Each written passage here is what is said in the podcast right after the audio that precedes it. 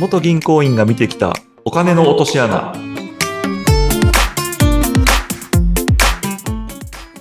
LIG パートナーズの足立です。はい。そしてインタビュアーの水野ゆきです。足立さん、今回もよろしくお願いします。よろしくお願いいたします。さて、足立さん、早速ですが、今回どんなお話いただけますか？今回は事例をお話しして、その落とし穴っていうところと直接あの関係するわけではないんですけど、今回事業内容を伝える大切さっていうようなことをテーマにお話ししようと思います。はい。事業内容を伝える大切さ。まあ、この、ご自身の会社のことを細かく銀行員の方に伝えることは大事だよっていうのはね、前回もたくさんお話しいただいておりますが、さらに深掘りといったところでお願いしていきたいと思います。はい。はい。で銀行の方っていうのはやはりこう、聞く力っていうのが求められる時代ではありますよね。そうですね。やっぱり聞く力、引き出す力っていうのはすごく大事な能力になりますね。うん。でも、えー伝える方も結構じゃあ、その力が問われてるってことですか？そうですね。伝える方、まあ、社長さんになると思うんですけどえ、えそこを伝える力は当然大事でしょうけど、うんまあ、基本的にはやっぱ聞く、質問する側の質問の仕方によって、ええ答えられるその内容の深さが変わってくる部分が多分にあるので、うんうん。まあ、ほんまはそのね、聞く質問する側、銀行員の担当者が質問する能力が高いと、社長も答えやすいっていう風になってきますし、うん。ただ一方でそこが、そう、例えばね、もう明らかに若くて経験がなさそうな担当がついたみたいな話になってくると、うんその期待感はやっぱり小さいので、うん。まあそれでもね、すごいその、えー、能力が高い人がつけばいいんでしょうけど、まあ、ええそうじゃない場合は、やはり伝える側がいかに伝えるかっていうことがどうしても大事にならざるを得ないという面はありますね。うん。まあ、その、えー足立さんの銀行員での経験の中で、まあ、今回その、じゃあ、聞く力と、それから伝えることの大切さ、このあたりを実感されたお話を、お具体例でお話しいただけますか？はい。今回の会社さんは、金属加工業って言って、まあ、あの、要は鉄とかその金属を、まあ、いろんな形とかに加工するというような、まあ、ざっくりとそういうようなお仕事をされている会社さんでした。はい。だいたい売上が1億から2億の間を、間の売上うん。高なんですけど、ええまあ非常にその利益、利益が、をしっかり稼げる会社さんで、はい。自己資本比率って言われる、まあ、企業の安全性の部分、足腰の強さの部分のその分析指標が非常にいい状態の会社さんでした。はい。えーまあ、社員数がだいたい10人もいない、当時7人ぐらいやったと思いますけど、まあ、それぐらいの会社さんで、ええその金属を当然加工するので、加工するための機械っていうのが必要になりますし、はい。工場が、その事務所のすぐ隣にあったんですけど、中見るともう、ど、どこをどう見てもとか、もう私らみたいな、銀行員の素人が見ても、もう明らかに古い機械しかなくて、っええていうような会社さんなんですけど、うんその上場企業、複数社の上場企業と直接お取引をされているような、そういうような会社さんでした。はい。あの、足立さんが、えーじゃあこの会社を担当した時という状況としては、特に問題はない会社といったところで、まあ、ただ足立さんから見ると、うん、機械も古いし、どういった事業内な内容なのか、わかんないっていったところがあったわけですか？そうですね。前もって、まあ担当するときってその引き継ぎを受けて、うんで、その後その会社のいろんな資料が詰まったファイル、まあ決算書も含めてなんですけど、ええ。まあ、ずっと振り、見ていくんですね。やっぱ早く知らんとあかんのでっていうことで。あどこ見ても、なんかその直接上場企業と取引する技術力の高さみたいなことが頻繁に書かれてるんですよ。うん、ふわっとしてますね、なんか。なのに行ってみたら、工場機械めちゃくちゃ古いし、うん。なんかあんまり一致しいひんなっていうのが最初の印象ですね。確かにあの、文字だけで見ると、その上場企業と直接取引って書いてあると、もう勝手なイメージで、すごく立派な会社っていうか、まあその立派という言い方がね、合うかどうかわかりませんが、えー最新設備が入っていて、スタイリッシュで、みたいなイメージがあるんですが、ちょっと真逆真逆な感じだったわけですね。もう全く真逆で、まあ、当然ね、その見た目とか、その機械のがどうかだけでうん技術力を測れるもんではないので、それは分かった上でなんですけど、そのええ。違和感っていうんですかね、うん。てるた書類の内容と実際に行った時、そのお客様のところに行った時の感じてる感覚が、やっぱすごいズレがありましたね。うんで、そこで足立さんはどうされたんですか？まあ、お会いして、しばらく経ってから聞いたんですよね。その、な、なんでこんな利益出るんですかって聞いたんですよ。その、まあ、直接聞いたんですよ。うんまあ、直接聞くのが一番ね、こうまあ、先方も何聞きたいかが分かりやすいと思うんで、うん。まあ、そうするとその時時の答えが、苦笑いしながら、なんでやろな、言っておっしゃって。社長さんが。そうです、そうです。で、なんでやろなってどういうことですかとかうん笑いながら、あの、二人で喋ってたんですけど、ええうん、でもそこであの、足立さんはなんでやろうなーで、ふわっと終わらずに、もう一歩じゃあ質問されていくわけですね。そうですね。で、うんいや、じゃあそれちょっと質問変えて、どういったところがお客さんから評価されてるんですかっていうふうに聞くと、ええ。まあ小回り聞くしなっていうのと、丁寧やねんっていうことをおっしゃったんですよ。はい。じゃあ、その小回りとか丁寧っていうのが一体何を意味してるのかっていううんうん。ことを今度、ハテナが出てきたんですよね。ええ。特にその小回りが効くっていうフレーズって割とよく耳にするんですよ。社長さんと会話の中で。はい。その小回りが効くって、水野さんどんなことを想像されますか？小回りが効くって、まあ、えーっと、相手の言ったことにすぐ割と対応するとか、はいえー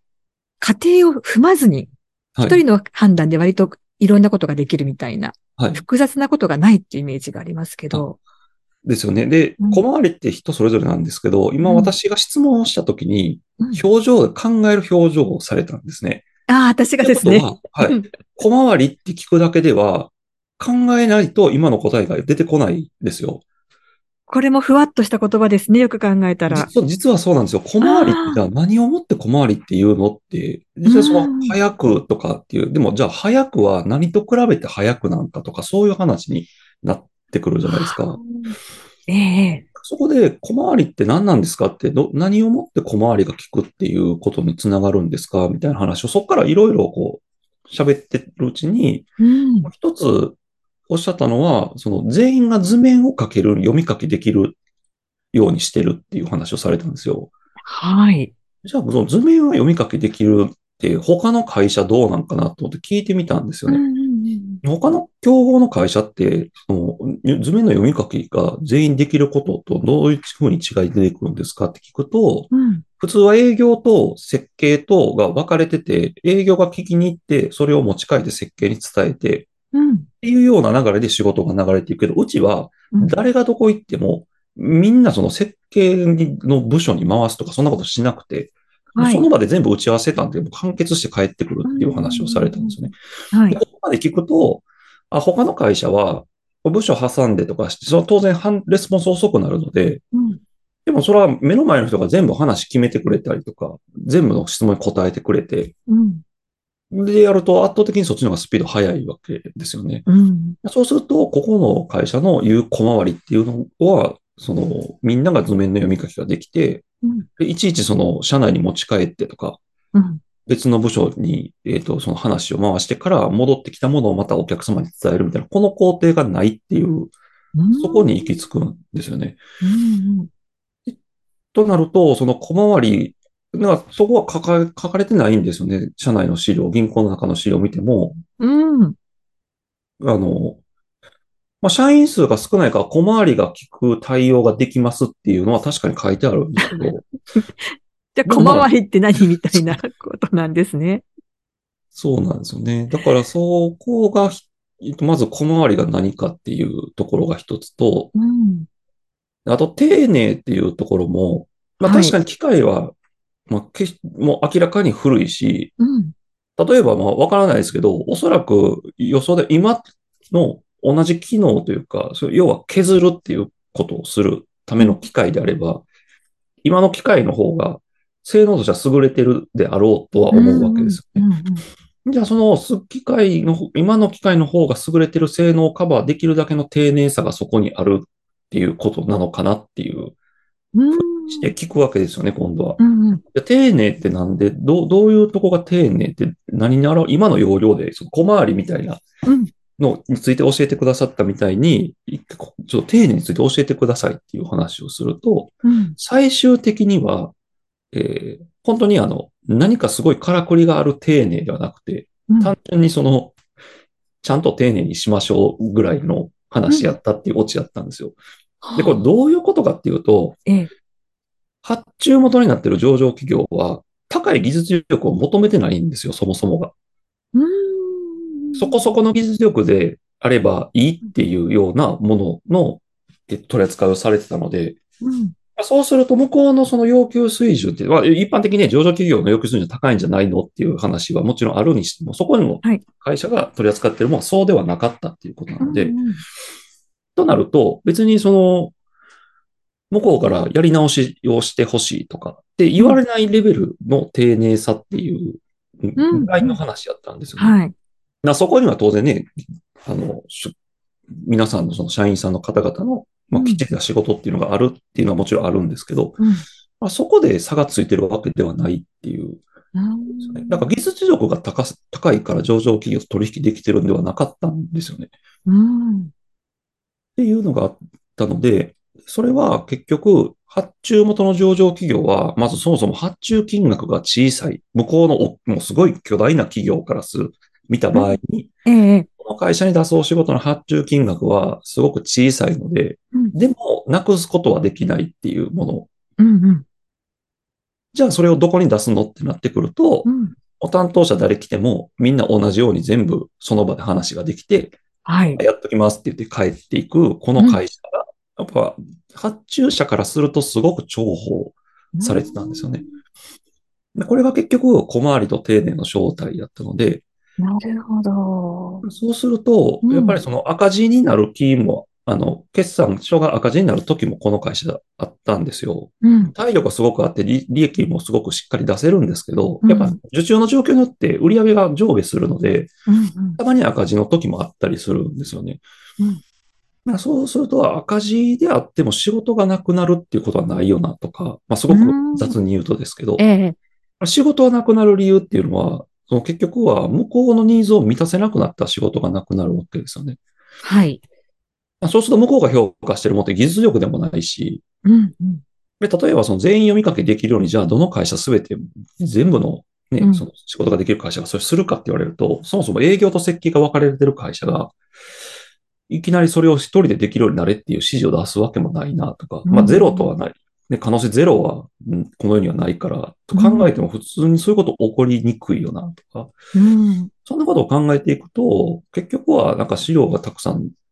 ね、銀行内部に残ったたくさんの資料の中に書かれている技術力が高いから上場企業と直接取引できてますっていうのは、うん。実はそうじゃなかったっていううん。ことに行き着くんですよね。うんそうすると、丁寧なヒアリング力っていうのももちろん大事ですし、はい仮にそのヒアリング力が銀行側にちょっと求めることができない場合っていうのは、経営者側が自分のところのこう会社の強みをふわっとではなくて具体的に言えるようなことを準備しておくっていうのも大事ですよね。そうですね。ですし、まあ、この会社の社長さんも最初のね、会話の最初に戻ってみると、なんでこんなか利益出せるんですかって聞いたら、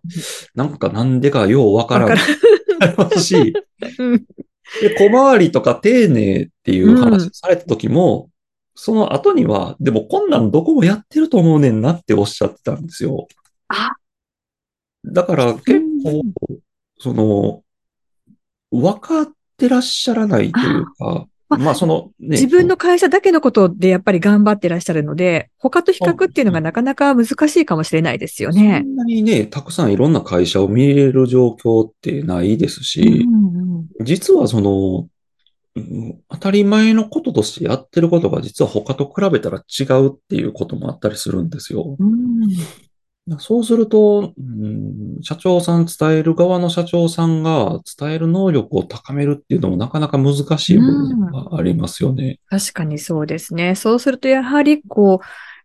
誰かがこう聞いてくださったり、そこがオタクの強みですよっていうのを伝えてくださる存在っていうのも大事になってきますよね。そうですね。だから会話の中でそれを引き出してくれる、まあ銀行員であったりとか、うんまあそういう方が周りにいるといいなと思いますね。うんまあ、そうしたところを、えー経営者ご自身がもちろん知っていることも大事ですし、まあ、銀行の担当者の方がそういったところを引き出してくださって、それを書面に起こしておいてくださると、またその会社の評価が違ってくるっていうことにつながるわけですよね。そうですね。ですし、やはりその、まあ例えばこの会社さんで言うと、融資ってそんなに頻繁に必要にないというか、まあ通常1年1年半に1回ぐらい融資って生まれるもんなんですけど、うん。あの、この会社に関しては、まあ、そのサイクルでさえ、まだ、もっと先あ、3年に1回ぐらい借りたら十分みたいな会社さんなんですよ。うんだだからこそ、その間に情報をどんだけ、その聞いうん。て、その銀行の中に書類に落として、まあ書類でもシステムでも、それはもう何でもいいんですけど、うん、そこを蓄積し続けるっていうことが、を、その担当者がそのやり続けられるかっていうのは、すごく大事ですよね。やっぱしんどくなった時に、とか、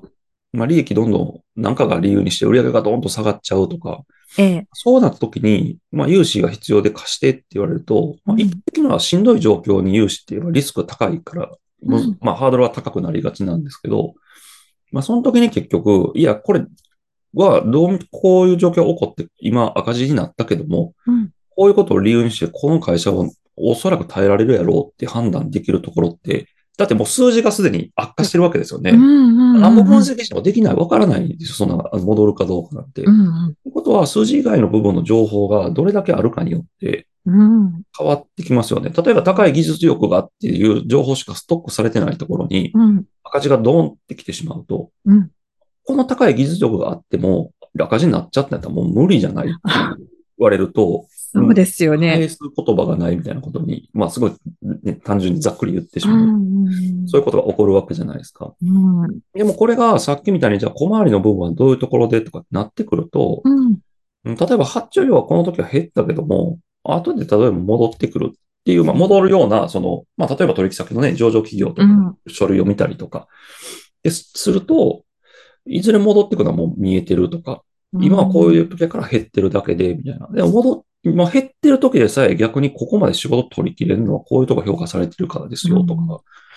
だから別にその新しい会社が、まあ新しい、ごめんなさい。別の会社が新しい機械を入れたからといって、うんこの会社は今のままでも仕事どう考えると取れますよねとか、そんな議論をまあすごく簡単にとしていくんですよね。うんうんだから、実はその数字だけ見てるみたいな、こうね、銀行の、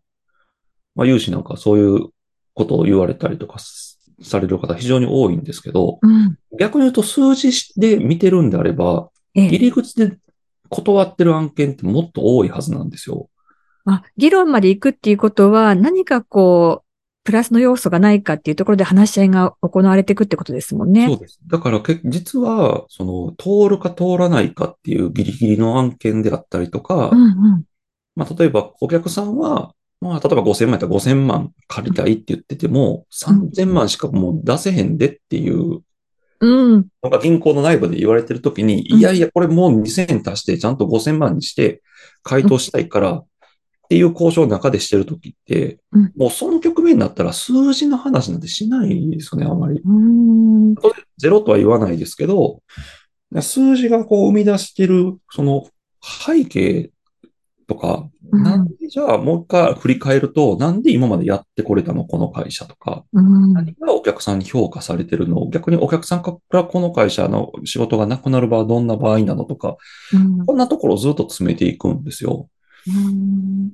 そうすると日頃の会話の中から、えーこう今すぐには仕事につながらないかもしれないし、評価につながらないかもしれないっていうことも、情報として銀行員の方はストックしておくことも大事ですし、まあ何気ない会話を経営者の方も銀行員の方とするっていうのも、ひょっとすると大事なことになるかもしれないですね。そうですね。ですし、まあ、あまりに聞く側の質問の仕方が非常に、例えば、ね、こう雑というか、うんふわっとした質問しかしないと、まあ、社長さんも答えるの嫌にならはるでしょうし。そうですね。あの、さっきの話じゃないですけど、小回りとか、丁寧で、もう話が普通は終わりますよね。技術力が高いとか。そうですね。なんとなく、なんとなくも伝わったかな、ふわっと伝わったかな。だけど、そこで一歩踏み込んで聞いてくださると、もっとこう、深いところの話が、奥の話が本当は出てくるんですけどね。そうですね。そこに気づいていただけると、聞く側の